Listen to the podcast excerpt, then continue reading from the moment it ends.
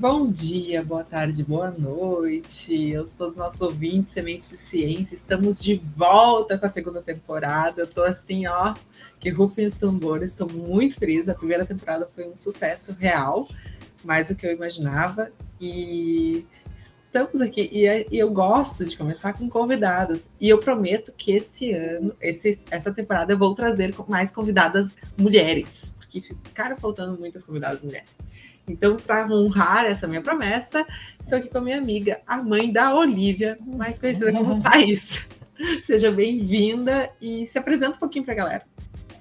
Olá, boa noite, boa tarde, bom dia, né? Como disse a Nájila, agradecer imensamente o convite, né? Uh, parabenizar vocês pelo podcast. E, bom, meu nome é Thaís uh, Marques de Santo, como nome completo, né? E eu sou, então, mãe da Olivia, como disse a Nájila, mas também sou uh, doutora em Ciências Sociais, agora recentemente, né? Defendido, socióloga. Toda a minha formação foi pela PUC, né? Tanto a, a, a minha primeira formação, na verdade, foi jornalismo. Eu me formei na PUC em jornalismo, depois fiz as Ciências Sociais e aí fiz o mestrado e o doutorado na, na PUC aqui de Porto Alegre, né? Do Rio Grande do Sul. Ai, que ótimo, beleza. Uh, eu estou também com os meus fiéis escuteiros, não pense que eu esqueci de vocês. Estão de volta, Emanuel e Leandro, sejam bem-vindos. Dá boa noite. Aê, boa noite, boa tarde, bom dia, boa madrugada para todos os nossos ouvintes. E que chique esse currículo, né, Thaís? Né? Foi chique, chiquérrimo. Socióloga, eu acho chiquérrimo. Ah, chiquérrimo. E aí, Leandrinho, como é que tá? Bom dia, boa tarde e boa noite, né, para os nossos ouvintes, ouvintas e ouvintos. Eu tava com saudade já, tem que, tem que admitir, Nájila e Emanuel, tava com saudade já dessas noites de, de terça-feira, ou dias ou tardes. Mas quando for horário, né? Quando for horário. E Thaís, muito obrigado por estar aqui com a gente. Seja muito bem-vinda aí. Que currículozão. Realmente, concordo com o Emanuel.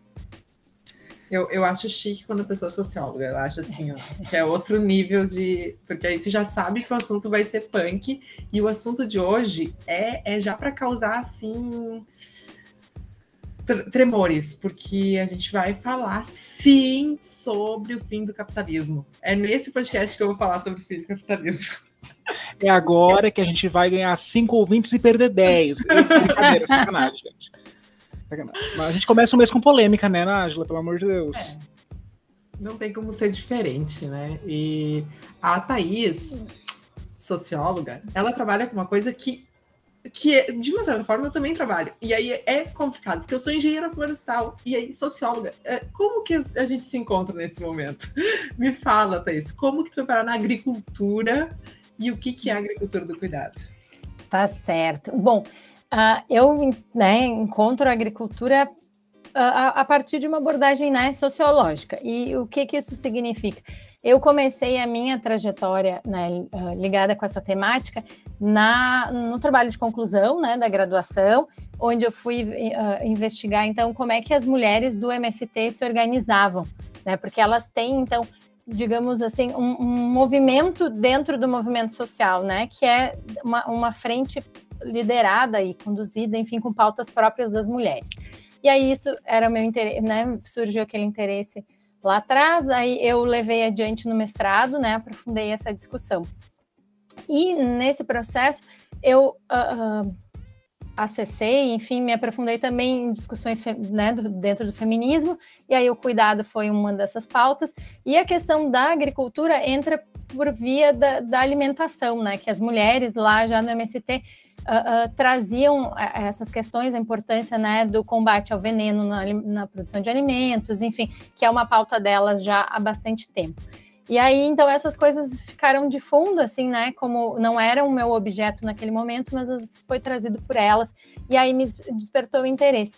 E eu queria, né, agora, e aí pela minha vivência, assim, né, e, e que, a, que a maternidade aprofundou, a, a frequência em feiras ecológicas e, e né, um cuidado também, uma preocupação ambiental já era um pouco mais antiga também.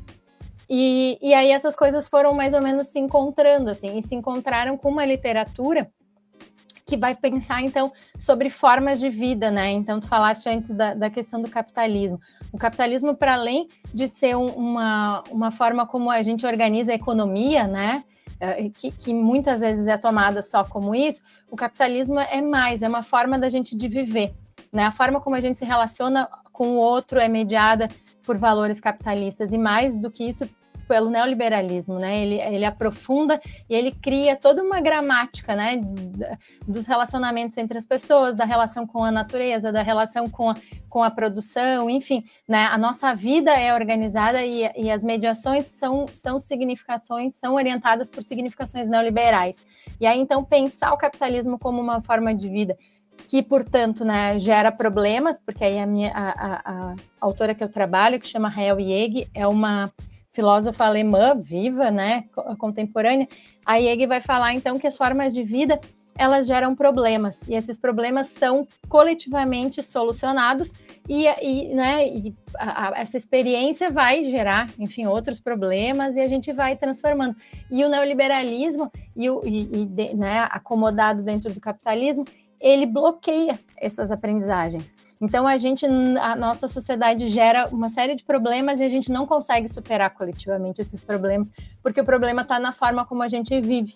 Né? Então é um pouco essa a, a discussão. E aí a agricultura, então, uh, uh, né, o que eu vou chamar de tá aí, aí voltando para a tua pergunta, o que, que é agricultura do cuidado? A agricultura do cuidado é o termo, então, que eu utilizei para denominar o que a gente chama hoje de formas alternativas de agricultura. Né? A partir da Revolução Verde se definiu como convencional essa agricultura baseada uh, na utilização né, de maquinário pesado, de semente geneticamente modificada, de, de aditivos né, uh, minerais, que, que, que, né, que é o correto, então veneno, né, no, no grosso, no grosso modo, para a produção de alimentos. E uh, né, e, e, as sementes geneticamente modificadas também reduz a diversidade de sementes, né, e de variedade de, de, de cultivos, enfim. Então, essa se convencionou chamar de agricultura convencional.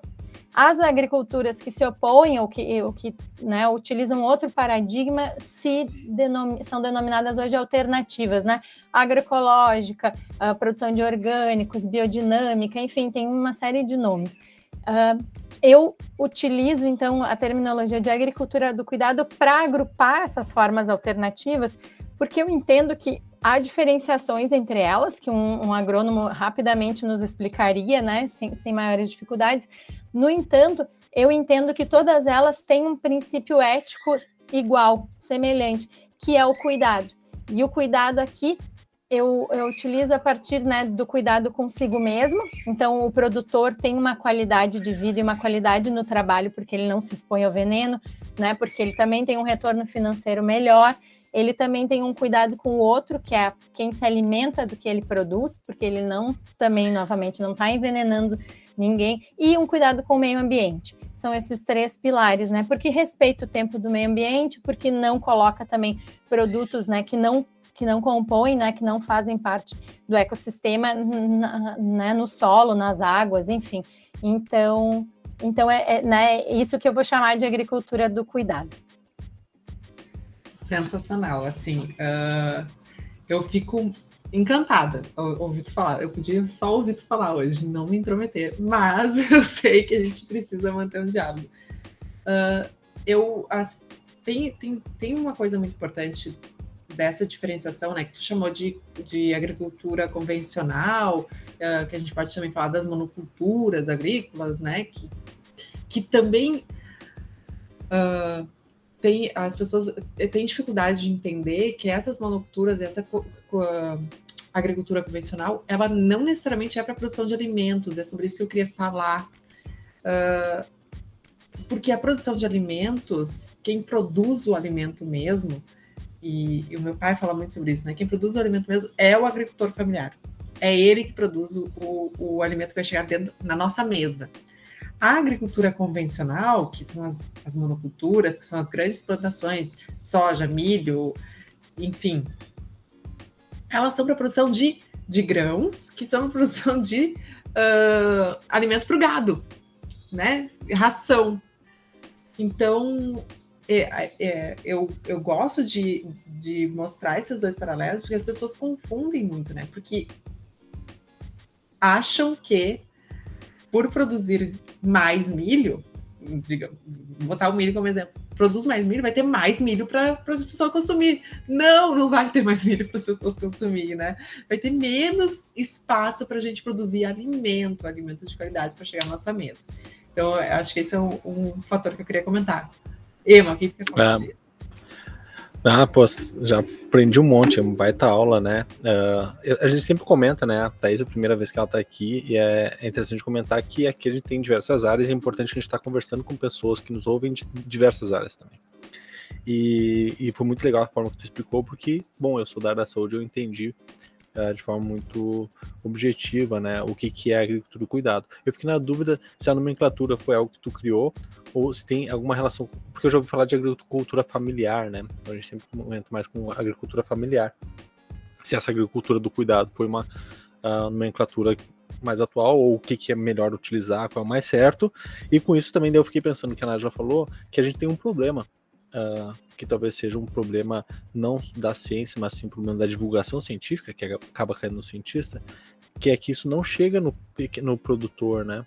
Ou seja, ele não, não tem noção do ou a população toda, né, que recebe essa comida, não tem noção de onde está vindo. Né? Ela falou, ah, quem está produzindo realmente é a o pequeno agricultor, mas eles não acham isso, não sabem disso, talvez.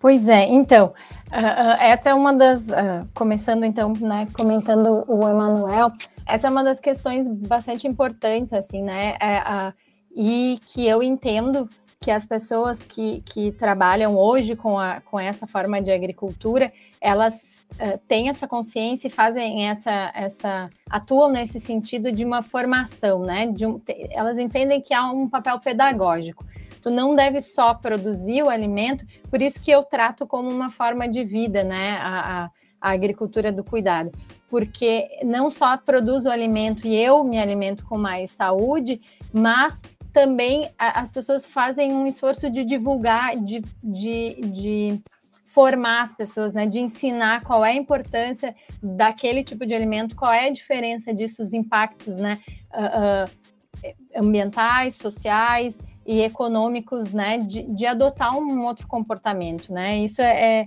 é, bem importante, assim. E de fato, a maior parte das pessoas ainda uh, uh, escolhe o alimento exclusivamente baseado na, no custo, né? Ou no paladar, que a gente né, tem um problema hoje de que aí seria alguém da, da, área da nutrição poderia nos ajudar muito na questão dos ultraprocessados, né? Que é um problema muito sério de saúde pública. E aí muitas pessoas ainda, né, a, a, escolhem a alimentação baseado no, no custo. Eu comentei numa outra atividade que eu participei na, na Universidade de Passo Fundo que, que o pessoal perguntou em relação ao custo. E aí eu uh, uh, defendo muito também, dentro dessa perspectiva, a, a, adoção de cadeias curtas, né? Então, se tu compra direto de quem produz, tu valoriza mais o trabalho, porque essa pessoa vai ter um, um retorno maior, né, em relação ao, ao, ao seu trabalho, e também o custo para ti é menor. Né? Se tu for comprar orgânicos numa grande rede de supermercado, vai ser mais caro mesmo, bastante mais caro. Né? Agora, se tu comprar na feira, a, a, diferença né, vai ser pequena. Talvez um, um pé de alface convencional seja dois reais e na feira é três. Vale a pena para não ter, né, pela qualidade do, do alimento. Mas aí tu também tem que fugir dos grandes, dos grandes mercados, né? A, a Nájila falou um ponto que é importante, que é a questão da agricultura familiar. Eu construo, né, na, na minha tese, então, essa diferenciação. Né? Eu trabalho com a produção de, de alimentos agroecológicos e orgânicos uh, na sua natureza familiar. Por quê? A agricultura, a produção de orgânicos está passando por um processo que eles estão chamando de convencionalização. Existem grandes propriedades monoculturais produzindo sem veneno, então ganham a certificação de orgânicos, mas elas não entram nessa mesma lógica que eu estou que eu estou debatendo. Por quê? Porque é exatamente por terem essa característica de serem monoculturas. Então, não são né, agroecológicas, não levam em consideração o tempo, enfim, todas essas, essas questões que fazem toda a diferença, elas não levam em consideração. São grandes propriedades, são monoculturas, mas não, não colocam veneno, então ganham a a, a certificação de orgânicas, né? A, o, o meu termo e a adoção da agricultura do cuidado está ligada à agricultura familiar, né? E, e, essa lógica de, de um trabalho cooperado, de um trabalho uh, de redes participativas, de certificação, enfim, né? Uma experiência coletiva, mais do que, do que só eu produzo e comercializo, né? Em relação à questão que, que vocês trouxeram sobre a terminologia, Emanuel trouxe, né? Então, o termo agricultura do cuidado, nessa forma como eu estou tratando, é, é meu. Eu não tinha, uh, inclusive, uh, identificado o uso do termo em, em, outro contexto. Agora já localizei artigos que, que um artigo no, no, no Brasil que faz uma diferenciação chama agricultura do cuidado para associar com economia do cuidado, né? Que então está falando da, da, das tarefas, enfim, das atividades que aí dentro de uma discussão de gênero, né? São atribuídas às mulheres, do trabalho reprodutivo, enfim, né? Mas uh, um professor me chamou a atenção que talvez tenha uma literatura fora do Brasil que fala em, em, em agriculture of care, caring agriculture, mas aí eu tenho que, que, que, me aprofundar, assim, de fato, não nesse uso ele é meu, mas não é a primeira vez que, que se usa, né, essas duas expressões juntos, né, agricultura e cuidado. Ah, muito legal. Sabe por quê? Antes do Leandro comentar, que eu sei que eu cortei ele agora, desculpa, Leandro. É porque uh, eu te perguntei exatamente porque antes de entrar aqui, né, a gente sempre, ah, vou dar uma pesquisada, né, para eu não entrar totalmente cru aqui, né. E daí a agricultura do cuidado, falei, meu Deus, eu não acho nada, tipo, nenhum artigo, nada. Eu falei, bom, vamos lá, vamos, vamos aprender realmente então, porque não consegui achar nada, literalmente. Olha, eu por mim ficava só ouvindo. De verdade, eu tô super aprendendo, Thaís, assim, eu não queria nem interromper a, a fala, mas vou abrir um comentário, né, e puxar a brasa para minha sardinha, como sempre tenho o costume de fazer. Eu gostei muito dessa noção de compreender que o capitalismo ele é um modo de vida. Né? Ele, ele não é só um sistema, ele é um modo de vida, ele é uma, uma estrutura estruturante, estruturada, que nos coordena enquanto vida. E eu tenho um discurso, uma fala que eu repito sempre em todo lugar que me deixarem repetir, que é: eu não vejo que haja possibilidade de existir sustentabilidade dentro do capitalismo. Não há. Não há desenvolvimento sustentável dentro do capitalismo. Né? Essa é a minha percepção, voz da minha cabeça posta super errado. Mas eu queria né, meio que ponderar, perguntar, porque a gente vê um discurso muito comum rolando nas mídias e agora principalmente com os desastres ambientais que tiveram, de que um dos grandes causadores da degradação ambiental, de precisar de mais terra para agricultura, de precisar produzir mais, é o crescimento populacional. E para mim isso é uma falácia, né? Para mim isso é uma falácia.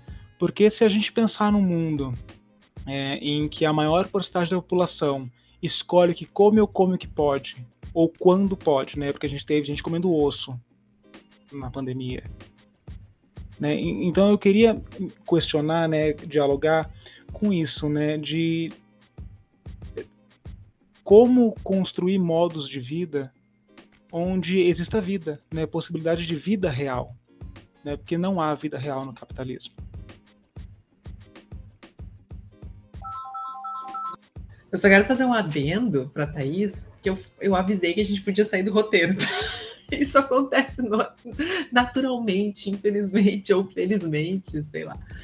Uh, Leandro já deixa a Thaís te responder, tá? E, ou dialogar com a gente sobre isso, mas acho que tem muito a ver com, com, a, com a próxima questão que eu tinha trazido, que é sobre os agentes para a construção desse modelo. Quem vai fazer essa mudança? Eu talvez eu saiba a resposta, tá? Mas eu queria discutir sobre isso aqui, uh, é, porque eu, a gente, eu acredito e eu tenho falado sobre isso, de que não vai ser de cima para baixo. E tem muito a ver com essa, com essa questão do Leandro, assim.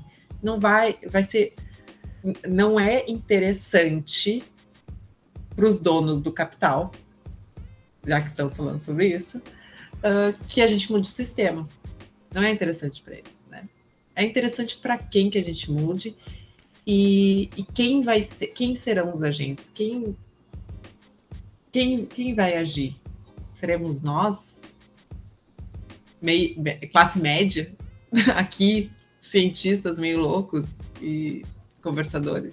Mas eu acho, vou interromper também de novo a linha das conversas, é, que é o nosso papel debater essas realidades, né? construir ideias, provocar. Eu gosto muito de uma frase que a Rita já falou, mas não é dela, é de um, de um filósofo lá da Grécia Antiga, que é que o nosso papel não é apenas educar, é incendiar as massas. Né? O nosso papel debatendo ideias não é ensinar, ah, vamos aprender aqui um mais um igual dois. Não, é incendiar, é provocar ideias, é provocar mudança. Então, talvez nosso papel seja esse aqui, nessa conversa. E eu acho que. Da Rita Ela mesma, ela mesma, maravilhosa.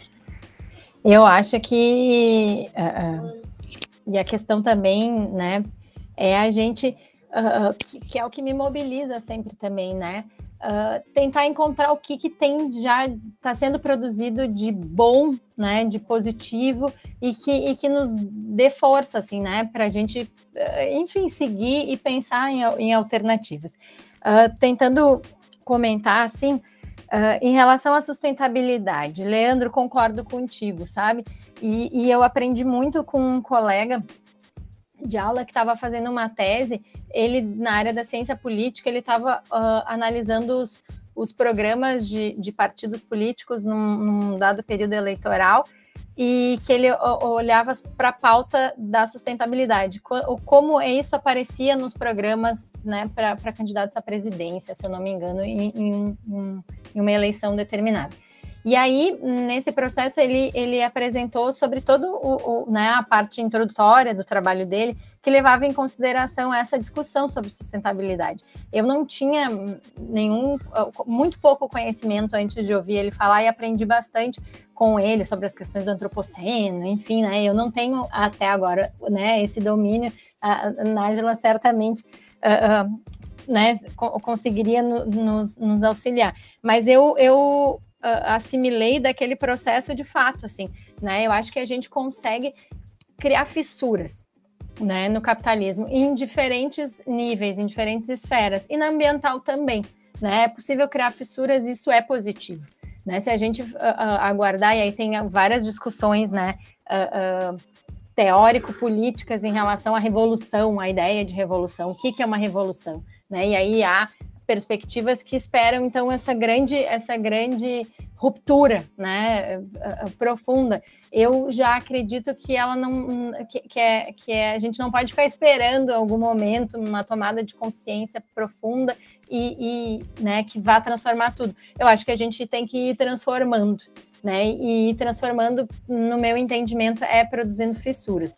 E aí eu acho que a ideia do da sustentabilidade atrelada ao capitalismo, ela de fato eu acho que ela é uma noção muito parcial, assim, né? Ela, porque as empresas vão se adequando, mas é, é, as empresas adotam, as grandes empresas adotam políticas é, ligadas à sustentabilidade. No entanto, tem uma série de outras práticas que são que são né, não sustentáveis, porque a sustentabilidade ela também não é só ambiental, né? Ela é social, ela é econômica também, né? Essas coisas têm que andar juntas e aí se, se maquia as coisas, né? E eu, eu acho que, que ela é problemática, mas ao mesmo tempo concordo com a Nájila. As, as transformações nascem de baixo e nascem de baixo hum, aí, na, né, no meu entendimento, a partir das fissuras que a gente consegue consegue produzir. E aí uma outra forma de vida é uma para mim é uma fissura, por isso que me interessava tanto essa temática assim, né? Porque eu vejo as pessoas que estão expondo na feira, as pessoas que estão, né, ligando, eu quero indicar para vocês, indicar para os ouvintes de vocês dois livros que chama Vozes da Agricultura Ecológica 1 e 2.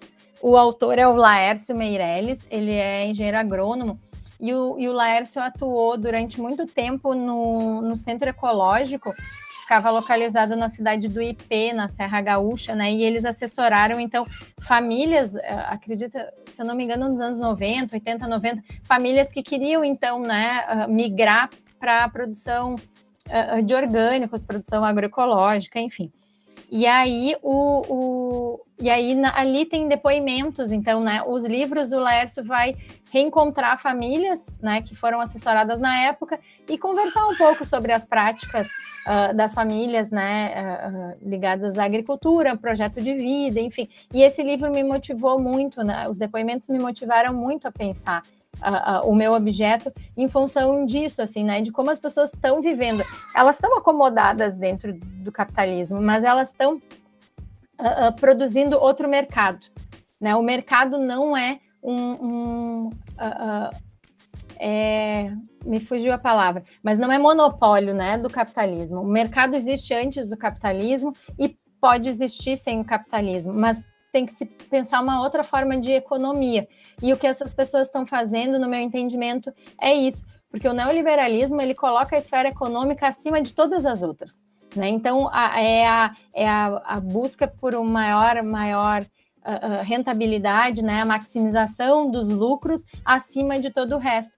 Então, as outras esferas da vida ficam subjugadas à econômica o que, o que essa forma de vida, no meu entendimento, faz é colocar a economia no seu lugar, que é mais uma esfera da vida. Né? A IEG fala na, na as esferas, então, na vida da gente é, é orientada por práticas sociais. Né? Então, uma forma de vida é um conjunto de práticas sociais que a gente, então, constrói socialmente, coletivamente. E a, a economia são práticas sociais econômicas, de natureza econômica, e não práticas que estão acima e que vão orientar todas as, todas as outras, né? Uh, por exemplo, para ilustrar o que eu quero dizer.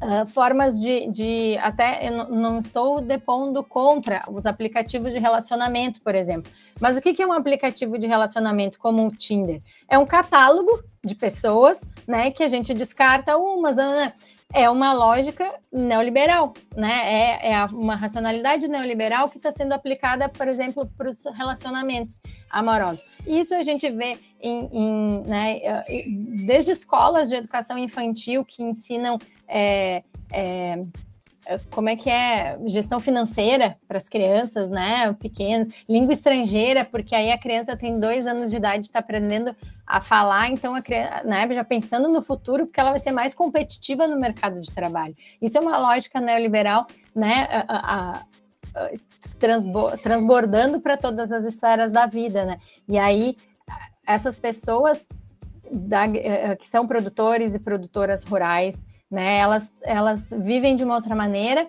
e elas nos ensinam né, a viver de uma outra maneira que é acomodada. Elas não estão revolucionando o capitalismo, mas elas estão produzindo fissuras, né, produzindo uma outra forma de mercado, uma, forma, uma outra forma de se relacionar com o trabalho, né, que é um outro elemento importante, assim, né, que o capitalismo transformou num fardo pesado para a maioria das, das pessoas, né, e, e, enfim, uma outra forma de se relacionar com, com o seu parceiro, com o par, né, com, os, com as outras pessoas.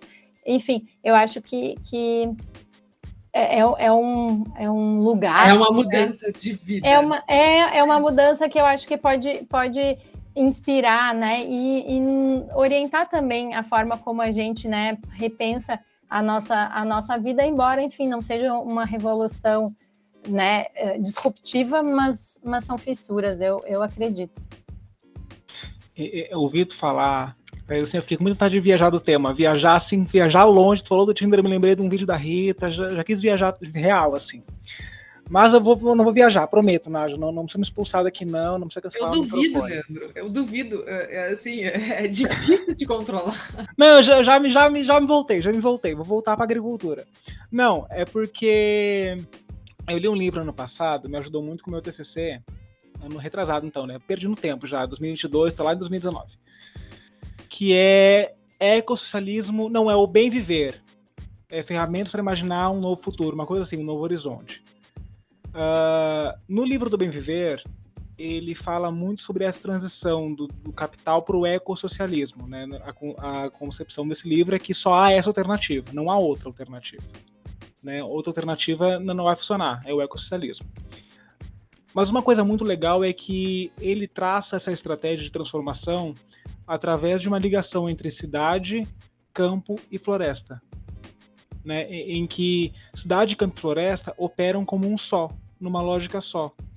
Né? Então é necessário preservar a floresta para que se consiga preservar o campo, trabalhar no campo e alimentar a cidade, para que as pessoas da cidade preservem a floresta.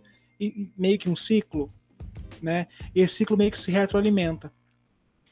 E nesse ciclo, né, a gente imagina pelo menos que a produção né, do campo ela vá para a mesa do, da pessoa e não para o bolso de, de, de um grande vampiro. E eu queria então voltar para a pergunta né, de, de escolhas, né? Porque se a gente provoca fissuras, quais são as escolhas que a gente tem que fazer para que essas fissuras tornem esse horizonte possível? Né? Porque, claro, nem todo mundo pode fazer essas escolhas, né? Nem todo mundo, como falei, escolhe o que come, escolhe o que veste, escolhe como vai trabalhar. Mas quais são as escolhas-chave que podem modificar mais ou abrir essas fissuras ou chamar mais pessoas para transformar e movimentar é, essa operação, essa mudança de vida, né?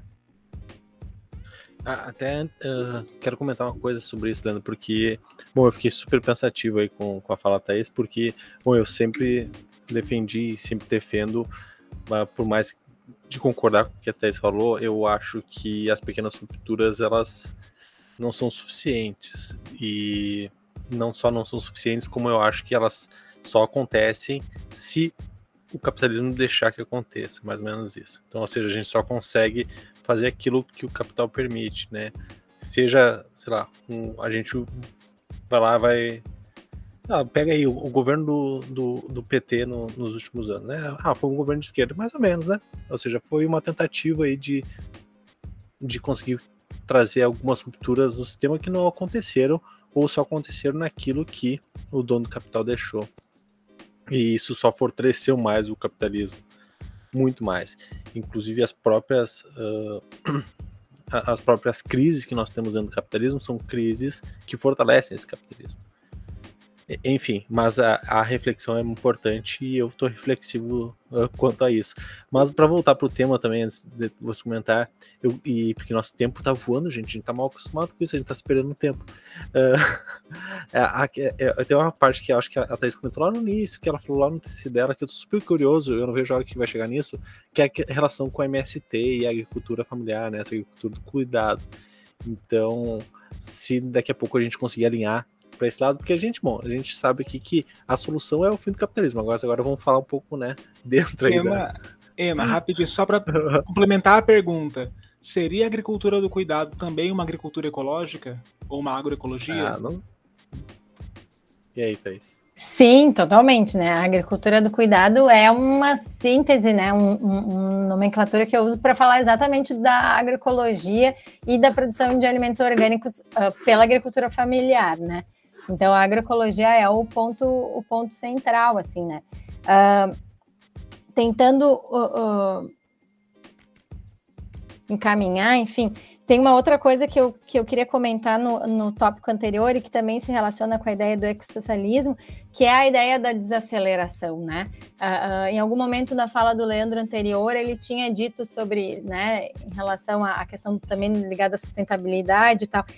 Uh, a gente só produziria uma, uma transformação né, é, é, econômica mais, mais profunda, assim, que, com impacto ambiental mais profunda num processo de desaceleração.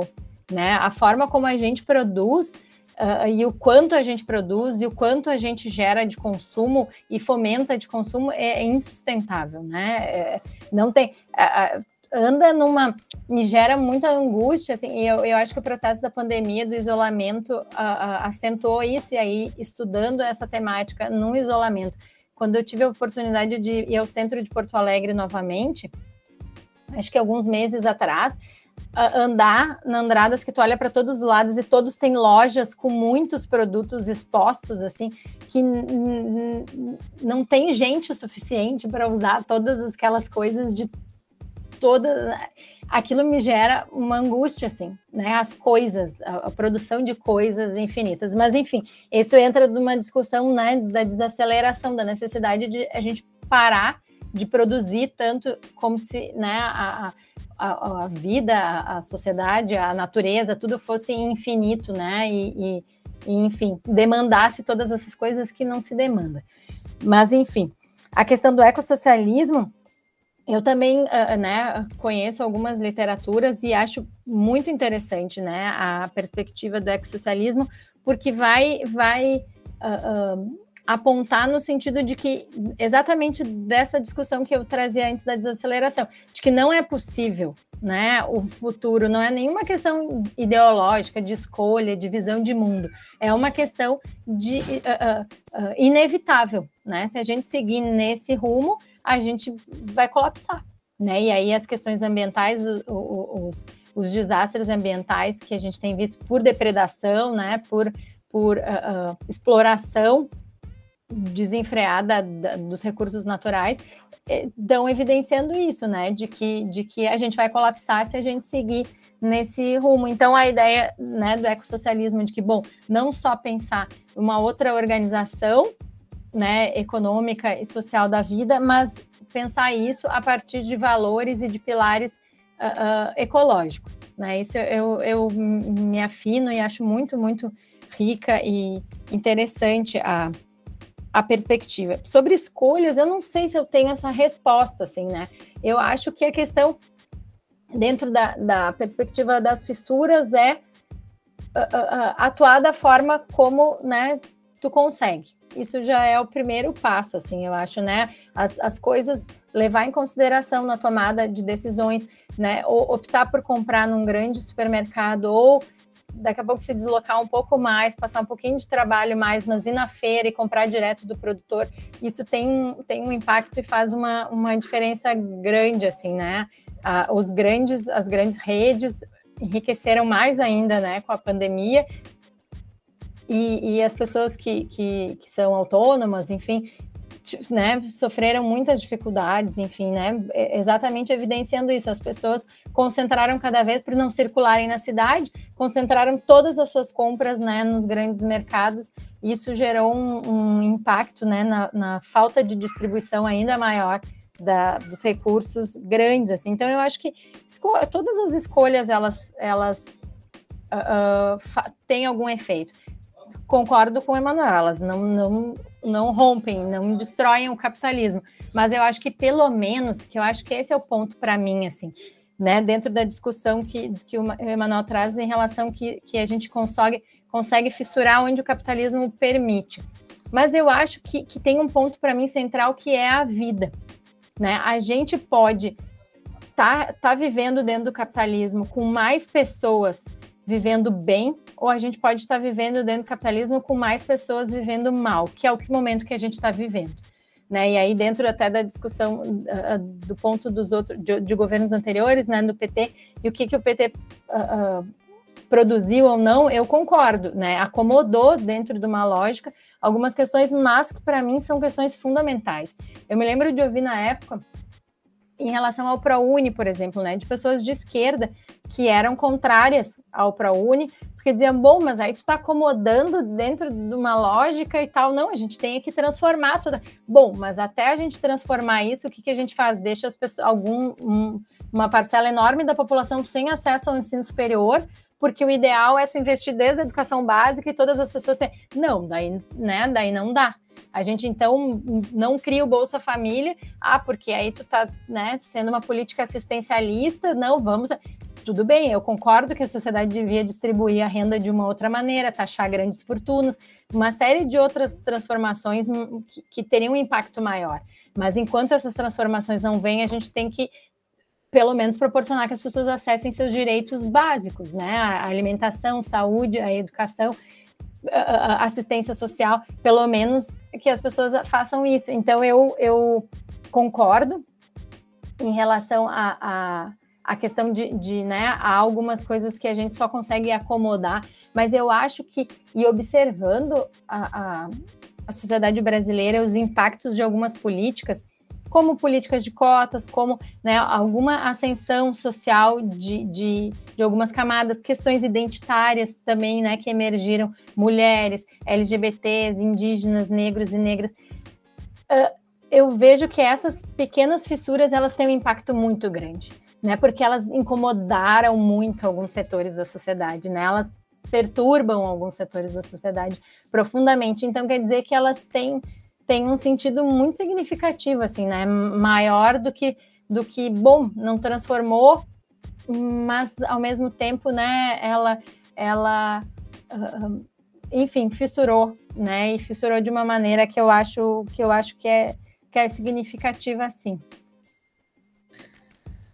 Ai, gente, eu assim, eu acho que Thaís, já vou deixar aqui marcado para voltar daqui, sei lá, para a gente falar mais, porque vai ter muita coisa, não vai caber nesse episódio. Uh, antes da gente falar sobre o MST, eu quero realmente, eu quero falar sobre esse assunto nesse episódio, nem que seja um pouco. Eu queria deixar claro para os nossos ouvintes, eu acho que nisso nós concordamos todos aqui, que nós estamos falando de escolhas de uma classe média que pode né, uh, escolher não comprar num grande mercado e ir comprar na, na feira, assim. Por mais que eu ache que a xepa poderia ser uma solução para muitas famílias de baixa renda, eu acho que uh, tem gente que não tem essa escolha realmente. Não, não tem escolha de sair no meio da tarde, por exemplo, ou no meio da manhã e ir na feira. Então, acho que a gente precisa fazer esse recorte social e deixar isso bem claro aqui uh, do contexto que a gente está falando. Uh, e, e, eu não quis falar antes sobre a sustentabilidade, e eu não vou falar, mas eu vou deixar prometido aqui que vai ter um episódio sobre uh, sustentabilidade e o capital porque eu acho que a gente já falou um pouco sobre isso, mas eu quero falar mais a fundo sobre o fato de que o capitalismo ele tomou conta dessa palavra. Assim, ele, ele, se ele se adonou dessa palavra, sustentabilidade, e aí a gente vê aí o greenwashing, a gente vê uh, grandes multinacionais usando esse termo para dizer estamos sendo sustentáveis, estamos mudando, estamos causando fissuras, e eu acho que elas nem isso estão causando, tá? E aí eu vou diferença.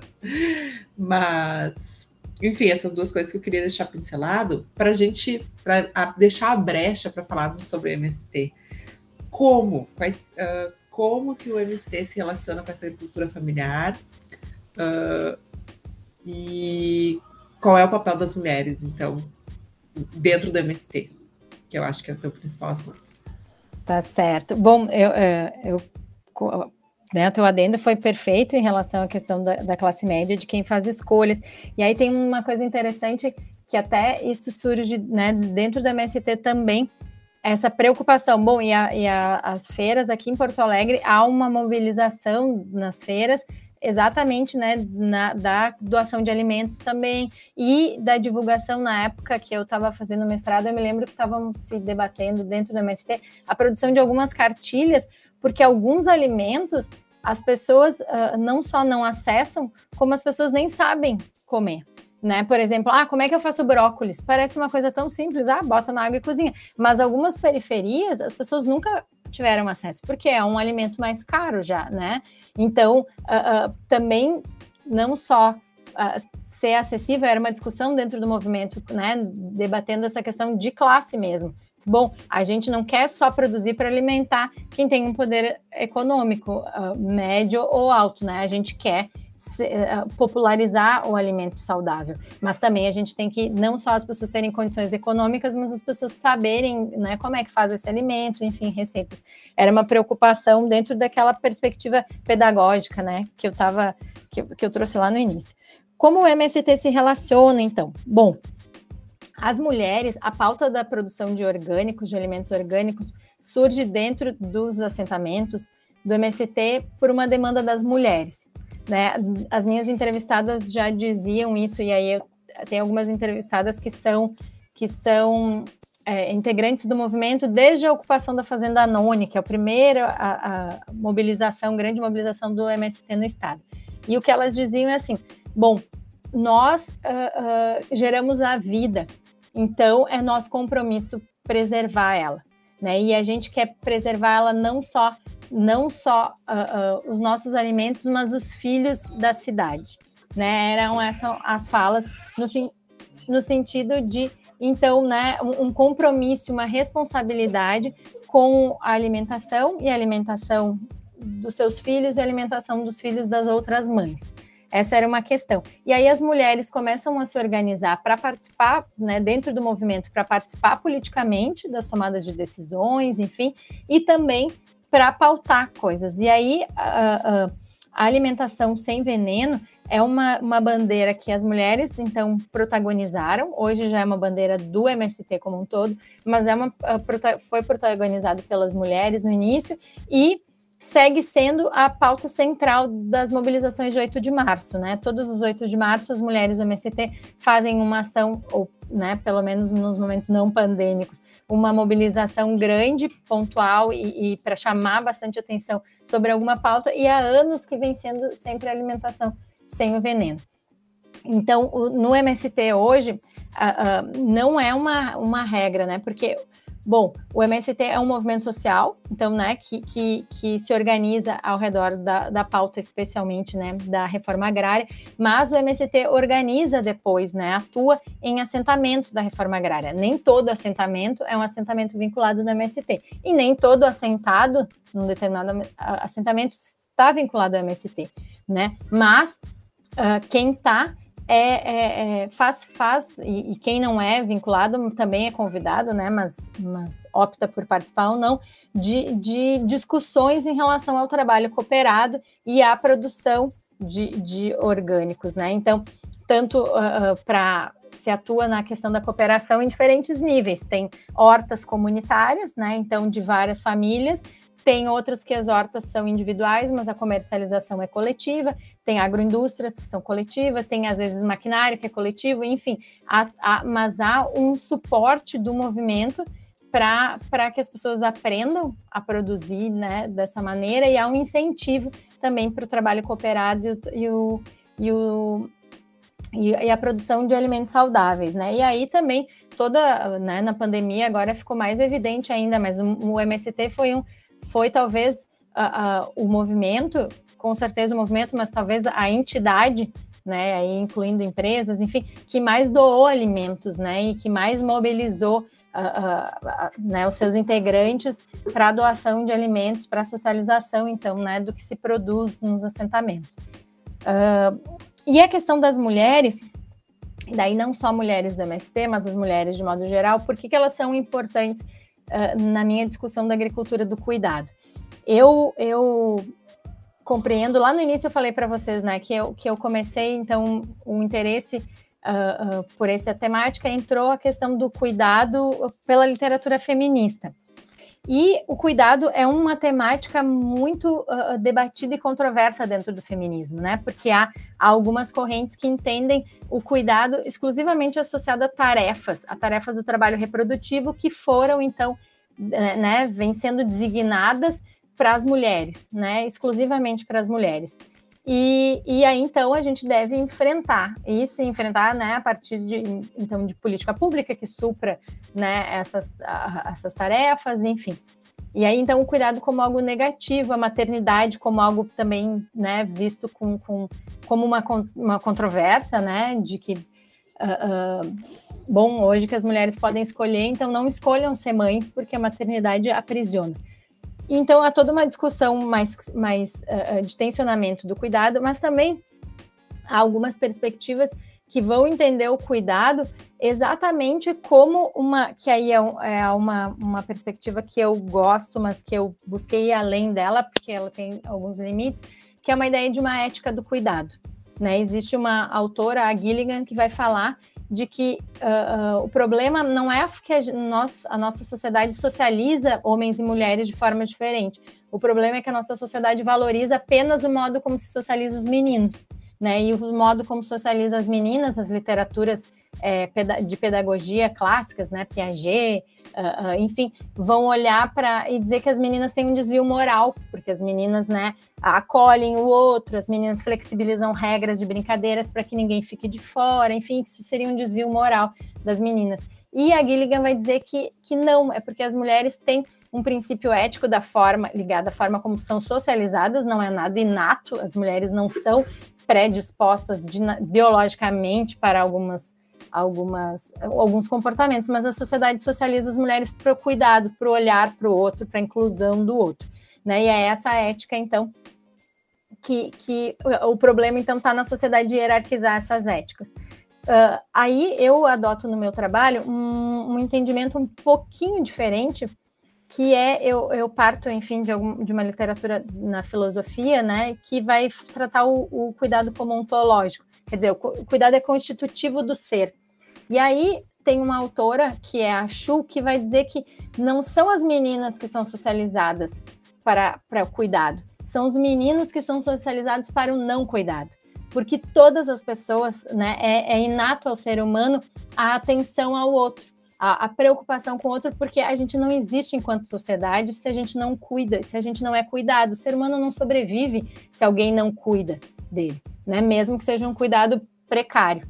E então o, o fato é que a sociedade começa a diferenciar meninos e meninos, incentivando os meninos a se distanciar de tudo o que é tido como feminino, né? Então aí, bom, uh, uh, uh, o cuidado, aí o meu resgate é no sentido de que essa forma de agricultura ela tá baseada, ela tem as mulheres como como o lugar privilegiado, digamos assim, para olhar para essa forma de produzir, porque leva em consideração exatamente, resgata algo que é constitutivo do ser humano, que é o cuidado com o outro, o cuidado consigo mesmo e o cuidado com a natureza. Entendendo aqui, então, exatamente a natureza como não separada da gente, nós como parte né, da, da natureza. E aí tem dois pontos bem importantes, assim, na, aí mais práticos da agricultura do cuidado, que é a, as sementes crioulas, né? Então, que é algo muito central, que é muito importante, que é então essa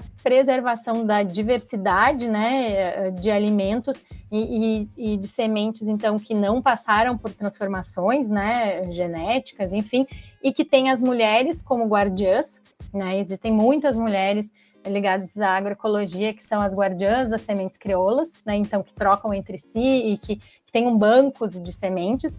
Isso é um símbolo dessa, uh, uh, dessa questão do cuidado com a vida e da preservação. E a outra questão que são as ervas medicinais, né? As mulheres no MST, uma das principais preocupações lá no início era com a, com a questão da alimentação dos filhos e com as ervas medicinais, que eram, então, elas traziam, né, vivências e práticas e saberes ancestrais que se tu envenena uma planta, tu não tem como, como curar nada com uma planta envenenada. Então, a questão das ervas medicinais era um outro conhecimento ancestral das mulheres, passadas de geração, e que vai exatamente uh, uh, contrário né, a uma produção com, com veneno, porque não faz nenhum sentido tu tu tratar uma doença com algo envenenado, né? Então eram dois, dois aspectos, dois pontos bem, bem importantes, né, em relação às, às mulheres. Ai, meu Deus. Meu Deus. Não, eu tô Porra. que vai ter que ter outro episódio. Não, não, aqui, ó. Acho que a gente estourou até a nosso, nossa capacidade argumentativa. Sensacional. Eu, eu não vou nem me inscrever, porque aí eu vou fugir do assunto. Não, não vou, vou nem me inscrever. Quietinho. Sensacional aqui. É uma tese escrita aí. É Muito uma tese, exato. Não, lindo, é a tese lindo. dela. Pô, é, faz sentido, né? A, a, não, porque realmente, poxa, foi muito bonito assim a, a, fala no sentido de do argumento assim muito muito bem colocado, né? Parabéns, é, a gente tem que comentar isso, né? Que o nosso convidado consegue realmente nos deixar reflexivo aí durante o tempo e é difícil, né? Porque a gente gosta de falar. Aí, a gente ficou caladinho. A gente né? ficou assim, todo mundo ficou aberto, olhando assim, meu Deus, muito bom. Eu acho que esse é o primeiro podcast que a gente fala menos com convidados. Exatamente. A gente não, que não, melhor, que a gente deixa, né? Que a gente deixa o convidado falar bastante. É. Porque normalmente a gente quer se intrometer, né, para comentar alguma coisa e tava muito bom, assim, a gente tava, não que os outros não, sejam, mas a gente ficou assim meio que de boca aberta, né, ouvindo muito legal. Bom, ah, sensacional. Inclusive, eu... sabe o que eu, eu lembrei? Que Lembra que eu comentei antes que eu fui buscar algumas coisas, né, pra tentar estudar? Eu lembrei que eu tinha achado um artigo da Thaís, agora tô pensando, não tinha visto o artigo da Thaís. Só que não tem nada a ver, mas que me chamou a atenção agora, vou falar, já que a gente tá no final, que ela falava sobre o movimento do ele não das mulheres, tá? é... tá? Ah, eu achei muito legal, eu só veio aqui pra ler depois. eu ia Sim. trazer esse artigo, porque eu, quando eu fui fazer a, a, pesquisa, eu disse assim, será que eu falo da tese ou falo desse artigo? é, porque eu li o resumo porque podia ser só desse artigo. Uhum podia ser só esse artigo, mas acho que vai ficar para um outro para um outro momento. Thaís, assim, eu acho que a gente finalizou de uma forma brilhante. Eu acho que a tua fala sobre cuidado, sobre o ser humano ser cuida cuidado e ser cuidadoso, né? Porque tem as duas coisas. Uh, é, tem essa ligação com a maternidade, não tem como ter, e, e ao mesmo tempo deveria ter uma, essa ligação com a família, né? Com, independente ser mãe, é, é o cuidador, né? E eu acho muito bonito quando a gente tira essa coisa de uh, quando a gente usa a palavra cuidador, que algumas correntes feministas têm usado. Não, não é a mãe, não é o pai, é o cuidador.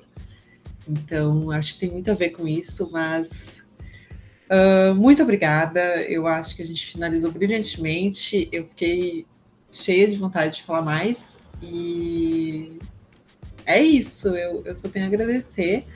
Esse, esse, essa temporada do episódio Sementes do podcast Ciência tem presente. Então, amanhã vai ter presente na mochila da Olivia, tá? Vou mandar. Ah, que legal! esse, esse, essa temporada tem presente para todos os convidados. Estou muito feliz com isso. E é isso, gente. Beijos a todos. Que joia. Eu agradeço imensamente o convite, fico feliz que, que né, tenha a, contribuído, enfim, com as reflexões e né, com discussões fico à disposição em outro momento se a gente puder uh, trocar uma outra ideia sobre algum outro ponto que vocês que vocês acham que, né? Sim. Eu consigo contribuir, vai ser muito legal. Adorei participar com vocês. Vai ser ótimo. Gente, obrigada. Querem dar tchau aí, Emanuel Leandro? Tchau. Ah, eu vou só me despedir também, porque assim, Thaís finalizou de um jeito muito bom, muito perfeito. E a gente vai ter que voltar para esse episódio, sim, uma, um episódio 1.2, 1.3, 1.4, porque ficou muita coisa sem falar, a gente tá me mordendo aqui. Né? Mas aí, boa noite a todos. A Thaís todos, conseguiu, todos. A Thaís conseguiu o, o, milagre de deixar o Leandro quieto, gente. Assim, eu não, eu gente, é, não, não eu fiquei muito pasmo, mas eu fiquei com muita coisa para falar também. Vou, vou, vou, admitir que eu engasguei com muita coisa para falar, tá? Mas eu queria desejar já uma boa noite a todas, todas e todos, né? E agradecer demais a Thaís. Thaís, de verdade, muito obrigado por essa aula magistral. Isso aí, gente. Obrigada, eu que agradeço. Um beijão para vocês. Beijo, nos sigam nas redes sociais, ele não sempre e 2022. Tchau, tchau.